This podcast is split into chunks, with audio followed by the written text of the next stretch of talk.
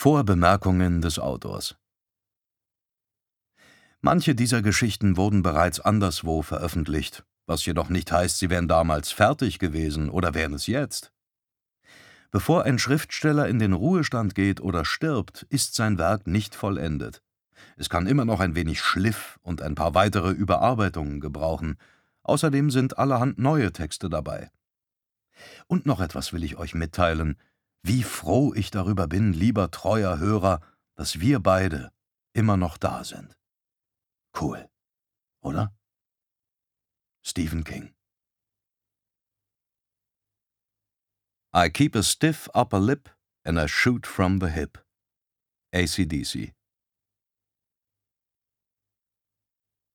Vorwort Ich habe einiges für dich gebastelt, lieber treuer Hörer. Du siehst es vor dir im Mondlicht ausgebreitet.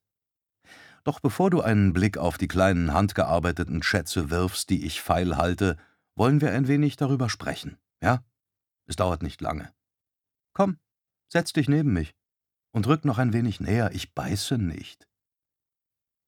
Allerdings, wir kennen uns nun schon seit sehr langer Zeit, und ich vermute, du weißt, dass das nicht so ganz stimmen kann.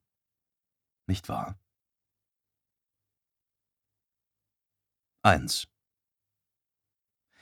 Ihr würdet euch wundern, zumindest nehme ich das an, wie viele Leute mich fragen, weshalb ich immer noch Kurzgeschichten schreibe. Das hat einen ganz einfachen Grund. Sie zu schreiben macht mich glücklich, weil ich dazu geschaffen bin, andere Menschen zu unterhalten. Gitarre spiele ich nicht besonders gut und Step tanzen kann ich gar nicht. Aber das kann ich. Daher tue ich es.